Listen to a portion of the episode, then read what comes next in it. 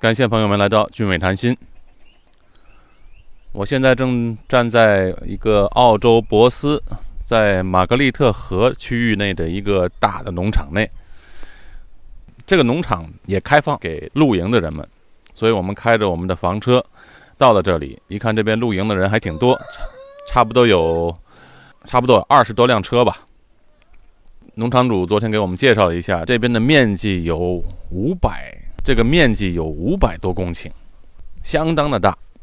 从一眼望去，周围的山坡上啊有很多的绵羊，当然在我附近也有很多的绵羊。昨天我们还在去喂绵羊。所有远处看到的这些山坡和绵羊，全都是属于一个农场主的。啊，这个农场主啊还有养鸡，在我附近就是一个鸡棚，还有养猪，啊养鸵鸟，还还有一些很多其他的小动物。除了这些之外，他还有一只袋鼠。他的羊啊，差不多就有四千只羊。这么多的动物，再加上他这个露营地的生意，你猜他有多少人在运作呢？哎，只有五个人，真的是五个人。农场主夫妻还有他的女儿，他的女儿呢，有时帮他打理，有时不帮他打理。除此之外，还有一个法国来的女孩子。另外一个还有一个本地的澳洲女孩子，不过这个女孩子呢，只负责帮他照管这些营地，所以你看，基本上就是四个人打理这么多的动物，真的是不可想象。但是好在啊，这个农场主说，反正那个羊嘛，会自己照顾自己的，不用他们担心。接下来这个两三期节目，我会给大家详细介绍一下我们开车在西澳博斯以南的地方。房车游的一些经历和一些信息。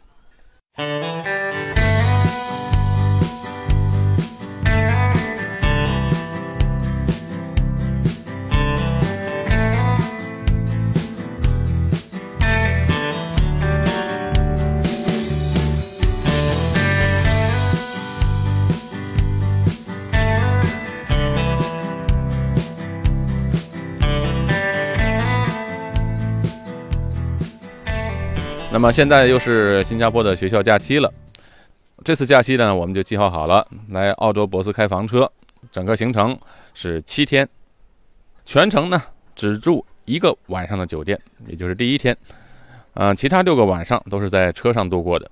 哎，对我们来说，这是一次非常新奇的旅程，因为我们一家四口是第一次开房车。其实决定去博斯呢，非常的偶然。一开始也没计划，是突然决定的。因为本来是打算去马来西亚的刁曼岛去玩潜水，啊，是浮潜啊。往深里去的话，我还真不敢，因为几年前去过一次，那里距离陆地比较远，所以啊，海水非常的清澈，是潜水的好地方。但后来又想到年底在马来西亚的北岸，靠近南中国海这边的浪太大，刁曼岛在这个期间不接待游客了，哎，所以也就打消了这个念头。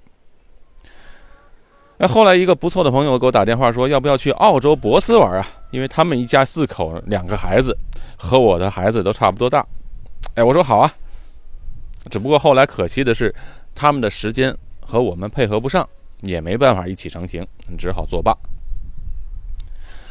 那虽然没能和朋友一起来博斯，但是也提醒了我们，哎，可以去澳洲转转啊。而且博斯离新加坡只有五个小时飞机的路程，哎，不算太远。哎，那么我就开始做功课了，上网去查一查博斯有什么好玩的。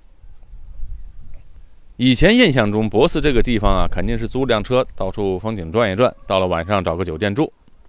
但是上网一查以后啊，哎，突然发现，原来这里是开房车的好地方。哎呀，这也太好了！因为小孩子呢一直看房车的视频，他们有时看到美国那个房车，美国叫 RV，他们非常喜欢。所以啊，我们就决定来澳洲开房车。于是呢，第二天我就把机票定下来了。哎，网友们可注意了，这一步我可是犯了错误。大家听着，我接下去啊，慢慢的说。所以我订好了来回的机票，心里啊就踏实了。再加上啊，我那几天啊比较忙，所以我就把这事儿搁下了。直到两三天后。我才去订房车。上网查了一下，原来澳洲啊主要有两大房车租赁公司，一家叫 Apollo，一家叫 Brickness。但是 Apollo 这间的公司规模最大，所以我就选择了它。哎，我是这么考虑的：这公司大一点呢，它车就肯定多，而且车型选择也多。另外一方面就是公司大，那么他们的服务保障肯定就比较好一些。啊，因为在外面开车呢，万一车子出了什么问题呢，他们在维护和支援方面的资源就比较多一些。所以另一家。我就没有去问，直接打电话到 Apollo 公司去订车。当然，朋友们也可以到国内一些做旅游的大型网站去订。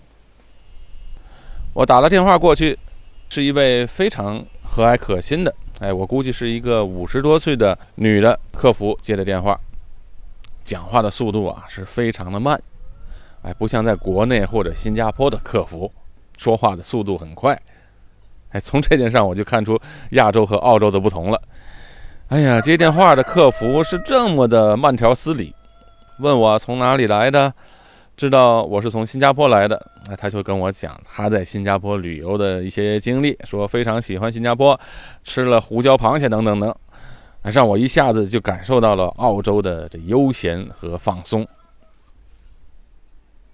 Apollo 的车型啊，主要有这么几个。一种是 SUV，哎，四轮驱动的 SUV，里面经过改装，晚上睡觉的时候啊，可以把座位变成床。不过这个车型呢，只适合两个人出游，里面没有厨房、厕所，因为它不够大。好处是呢，四轮驱动，很多特别的路况的地方都可以走。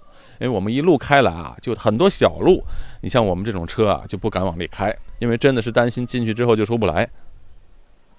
呃，四轮驱动的车呢比较便宜，因为它比较小，大概一天的租金是一百三十多澳币。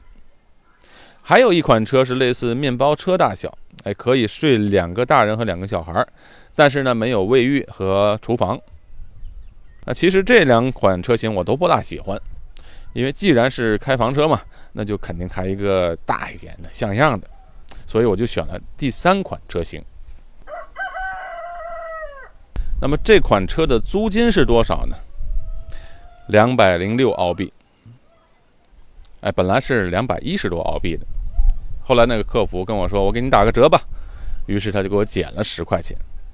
哎，他说我打折啊，我还以为能打多少呢，其实就给我减了十块，也就是百分之五吧。这跟我们的双十一百分之五十的差多了。看来在打折的观念上和我们是很不同的。他们租房车的公司是这样的：租房车五天起步，也就是说你最少要租五天才行。其实房车就适合长时间的旅行，租两三天啊，其实根本不够玩儿。但你别以为每天花两百零六就是全部的开销了啊，还有保险呢，保险费还不低。这个我们等会儿再讲。啊，对了，提醒大家一下，我现在说的都是澳币啊，澳币和新币。差不多，一百零五新币换一百澳币，对我们来说很好算，就根本不用算。现在说说刚才我说的订机票时的错误。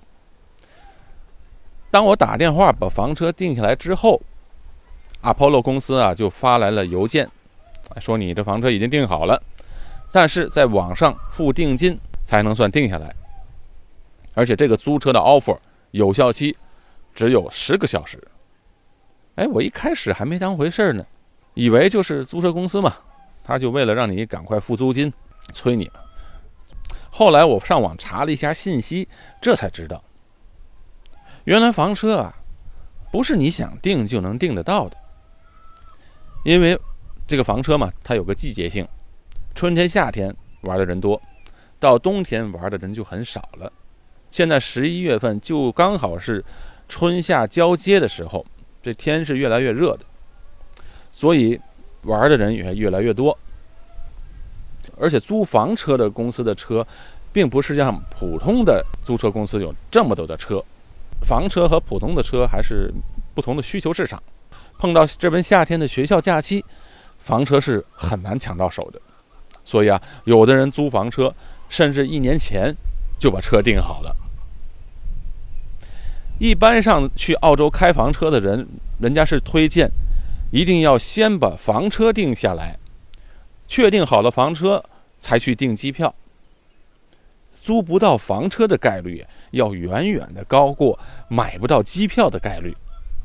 啊，机票你提前几天订，只要不怕贵，就一定能订得到。可是房车不一样，旺季的时候想多花钱都订不到，因为车子就这么多嘛。所以我说说我犯的一个大错误，就是我先订的机票，再订的房车。看来我是非常幸运，虽然我不知道这种情况，但是还是把房车订掉了。我所以这时候我一看，距离他们的有效期还剩两个小时的时间，我呢就把定金给付了。定金交的是两百块澳币，剩下的钱啊都是到了租车公司提车的时候再付。还有一点就是要特别注意的是，租车公司特别强调一点，就是他们的车有自动挡也有手动挡，他们不保证到时提车的时候是什么车，赶上什么是什么。哎，我就和客服讲，你能不能保证给我留一辆自动车呢？哪怕我多花一点。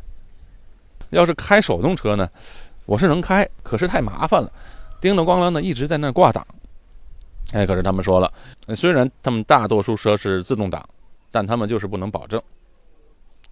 哎，这幸亏啊，我上大学学车的时候啊，学的是手动挡，而且那时候啊，学的还是大货。我父亲那时候就跟我说：“你要学呀，就学大车，学会了开大车，小车就不在话下了。”这还真是要感谢我父亲，学什么都能用得着。今天如果我不会开手动挡，我就根本不敢订这辆车了。好，现在是早上七点半了，等一会儿我在房车上做完早餐之后，我们吃完早餐、喝完咖啡之后，我们就要去附近的一个酒庄。去完酒庄要去巧克力的工厂，接下来的行程我会一一给大家介绍。今天的节目因为时间的关系，我只能说到这儿了。感谢大家的收听，我是高俊伟，在澳洲博斯的玛格丽特河的区域的一个大农场中，我们下期见。